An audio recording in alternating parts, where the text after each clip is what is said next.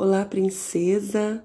Seja bem-vinda ao De Frente para a Luz, um devocional bíblico que te aproxima da luz divina, que te faz receber essa luz todos os dias, irradiando e resplandecendo todo o seu ser integralmente, corpo, alma e espírito, iluminados pelo sol da justiça, pela brilhante estrela da manhã. Eu sou a Renata Delevedove, mentora de mulheres cristãs com propósitos mais elevados, e meu objetivo aqui é apenas ser porta-voz do nosso Pai para que aquilo que Ele tem para você chegue a você por meio do Espírito Santo de Deus. Estamos juntas fazendo a leitura, o estudo e a meditação das boas novas de Jesus, escrita por João, o apóstolo João. E hoje daremos continuidade lendo e meditando naquilo que escreveu o apóstolo João no capítulo 7, a partir do versículo 10. Vamos juntas então? Ouvir a voz do nosso Pai falando conosco, receber dele uma palavra direto para os nossos corações nesse dia? Diz assim a palavra de Deus. Contudo, depois que seus irmãos partiram para a festa, ele também foi, mas em segredo, permanecendo diante dos olhos do público permanecendo distante dos olhos do público. Os líderes judeus tentavam encontrá-lo na festa e perguntavam se alguém o tinha visto. Havia muita discussão a seu respeito entre as multidões.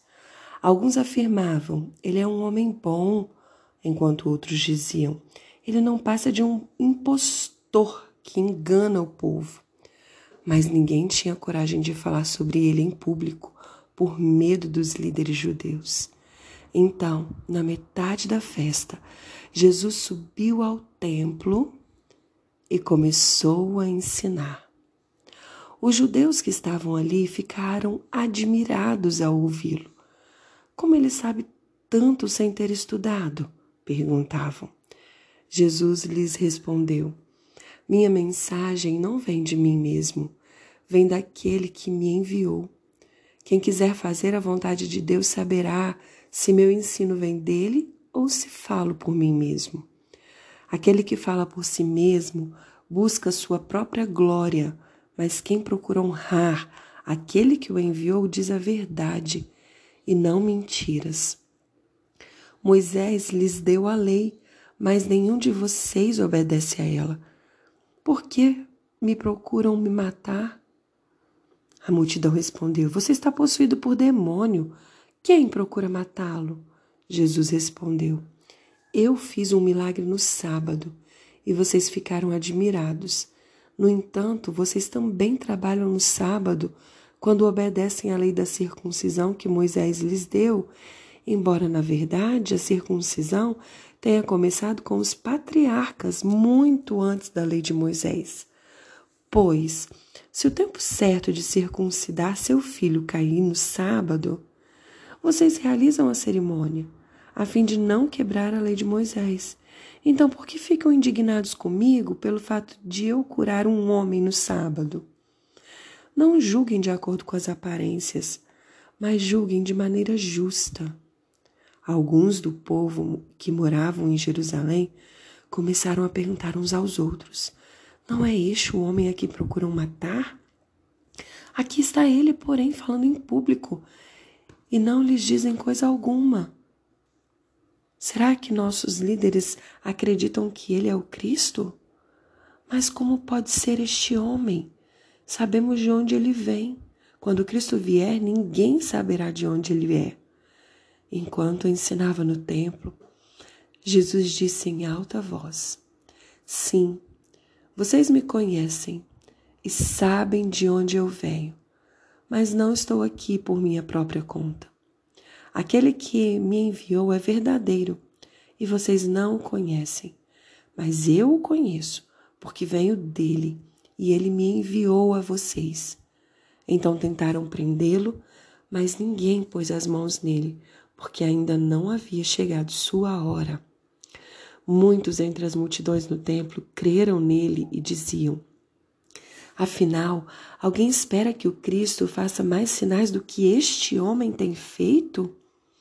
Quando os fariseus ouviram que as multidões sussurravam essas coisas, eles e os principais sacerdotes enviaram guardas do templo para prendê-lo.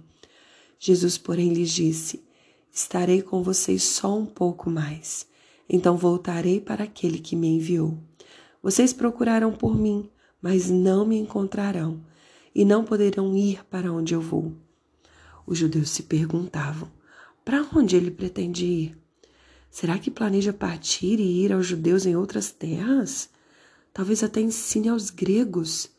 O que ele quer dizer quando fala: Vocês procurarão por mim, mas não me encontrarão, e não poderá ir para onde eu vou? No último dia, o mais importante da festa, Jesus se levantou e disse em alta voz: quem tem sede, venha a mim e beba. Pois as Escrituras declaram: rios de água viva brotarão do interior de quem crer em mim. Quando ele falou de água viva, estava se referindo ao Espírito que seria dado mais tarde a todos que nele crescem. Naquela ocasião, o Espírito ainda não tinha sido dado, pois Jesus ainda não havia sido glorificado. Quando as multidões o ouviram dizer isso, alguns declararam: Certamente esse homem é o profeta por quem esperávamos. Outros afirmaram: Ele é o Cristo. E ainda outros disseram: Não é possível, o Cristo virá da Galileia? As Escrituras afirmam claramente que o Cristo nascerá da linhagem real de Davi, em Belém, o povoado onde o rei nasceu o rei Davi nasceu. Assim, a multidão estava dividida a respeito de Jesus. Alguns queriam que ele fosse preso, mas ninguém pôs as mãos nele. Quando os guardas do templo voltaram sem ter prendido Jesus, os principais sacerdotes e fariseus perguntaram: por que vocês não o trouxeram? Nunca ouvimos alguém falar como ele, responderam. Vocês também foram enganados? Zombaram os fariseus. Por acaso um de nós, que seja entre os líderes ou fariseus, crê nele? As multidões ignorantes o seguem, mas elas não têm conhecimento da lei, são amaldiçoadas. Então Nicodemos, o líder que antes havia se encontrado com Jesus, perguntou: a lei permite condenar um homem antes mesmo de haver uma audiência? Você também é da Galiléia? responderam eles. Procure e veja por si mesmo, nenhum profeta vem da Galiléia. Então todos foram para casa. Esse relato que nós acabamos de ler, e eu sempre procuro instruir aqui que todas as vezes em que você for ler ou ouvir a palavra de Deus, que você peça ao Espírito Santo que te conduza à compreensão da leitura das escrituras bíblicas. Eu gosto muito de imaginar as cenas acontecendo. Isso facilita muito o meu acesso à compreensão, me colocar no lugar, na época, na cena, diante do momento em que foi escrito aquilo que eu estou lendo ou ouvindo. E nesse dia, Jesus, ele tinha ido à festa das cabanas em Jerusalém. A princípio, os irmãos tinham sugerido que ele fosse, mas com uma motivação, uma motivação impura no coração. Isso nós vimos no áudio anterior, e ele disse que os irmãos poderiam ir, porque não era o momento certo dele ir aquele. E aí, aqui, nesse contexto, nós iniciamos ouvindo contar que assim que os irmãos partiram depois, Jesus também foi à festa, mas em segredo. E a partir desse momento nós vemos três tempos acontecendo. O primeiro tempo, o tempo em que Jesus permaneceu em segredo, distante dos olhos do público, apenas observando. O segundo tempo é aquele que o versículo 14 traz, onde ele diz que na metade da festa, Jesus subiu ao templo e começou a ensinar. Versículo 14. Então, na metade da festa, Jesus subiu ao templo e começou a ensinar. E o terceiro tempo está descrito no versículo 37. É quando Jesus, então, no último dia, o mais importante da festa, ele se levanta e diz em alta voz: Quem tem sede, venha a mim e beba. O que, que nós podemos extrair da palavra que lemos nesse dia? Na nossa vida, nós podemos perceber também três tempos, três tempos acontecendo o tempo onde Jesus está pertinho de nós, mas nós não conseguimos vê-lo, não conseguimos encontrá-lo. Ele permanece aqui, bem pertinho de nós, em segredo, mas nossos olhos não são capazes de encontrá-lo. E nós às vezes ficamos até procurando Jesus. Mas será por qual motivo estamos procurando Jesus? Aí então, na metade dessa situação, desse contexto, de uma determinada fase do nosso processo, de alguma luta que temos enfrentado, enfim. Na metade, Jesus então aparece. Ele sobe ao nosso templo, aqui representado pela nossa casa, e ele começa a nos ensinar.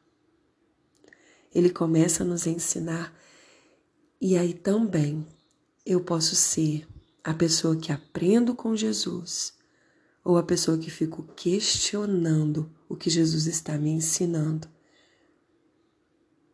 E em um terceiro tempo, o último dia, aqui representado pelo momento mais importante, pela hora certa, o tempo ideal Jesus se levanta para determinar aquilo que precisa em relação àquilo que eu estou vivendo.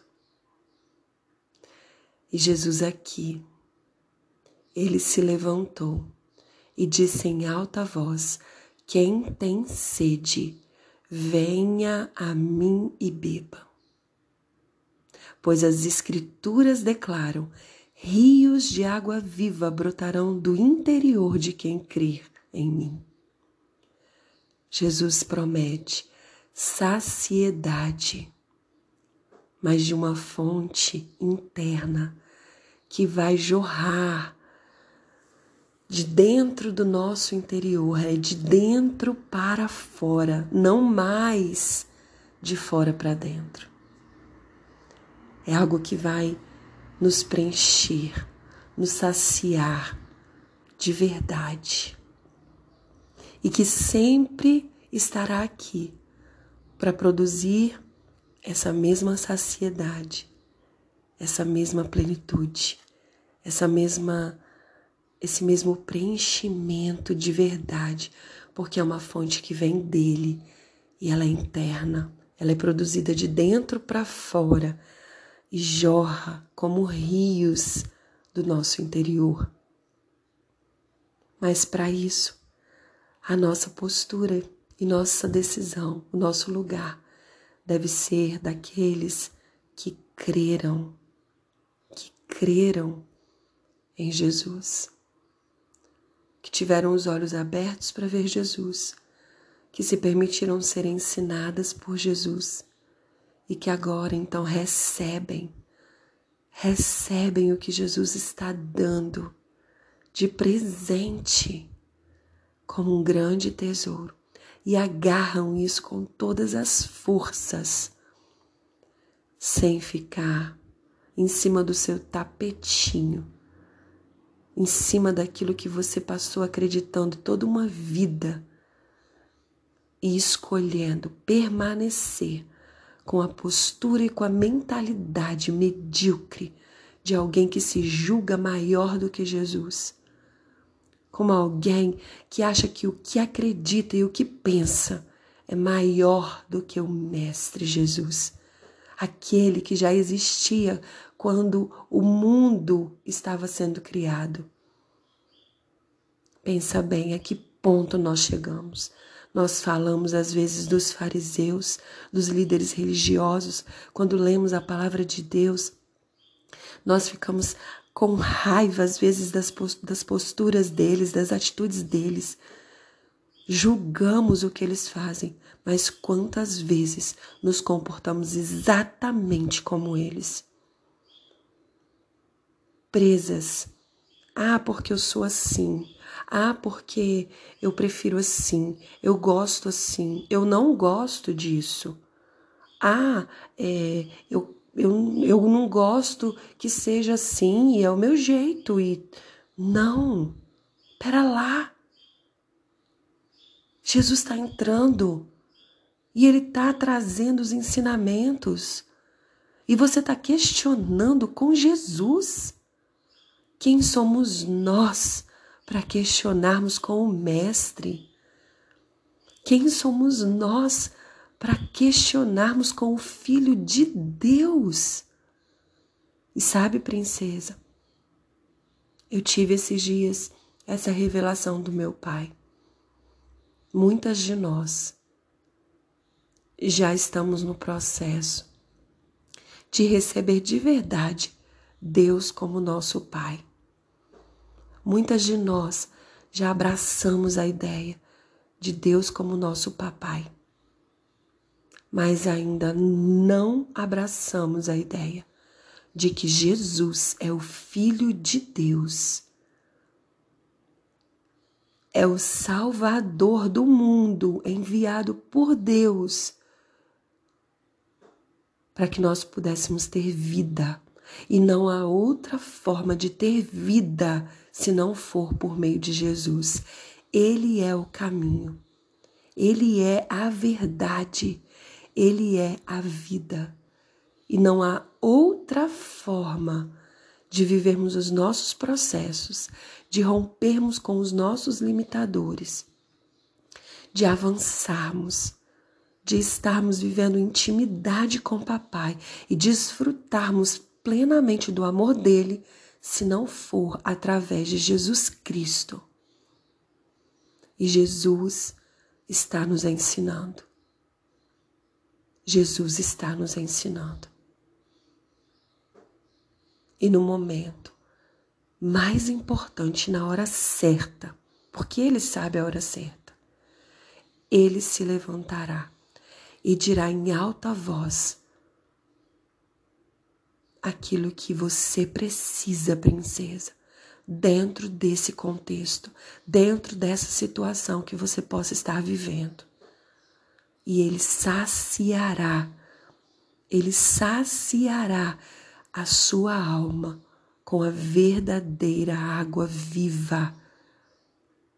Creia nisso, medite nisso nesse dia e receba essa palavra como uma palavra de Deus para o seu coração. Em nome de Jesus, um grande beijo e até o próximo áudio.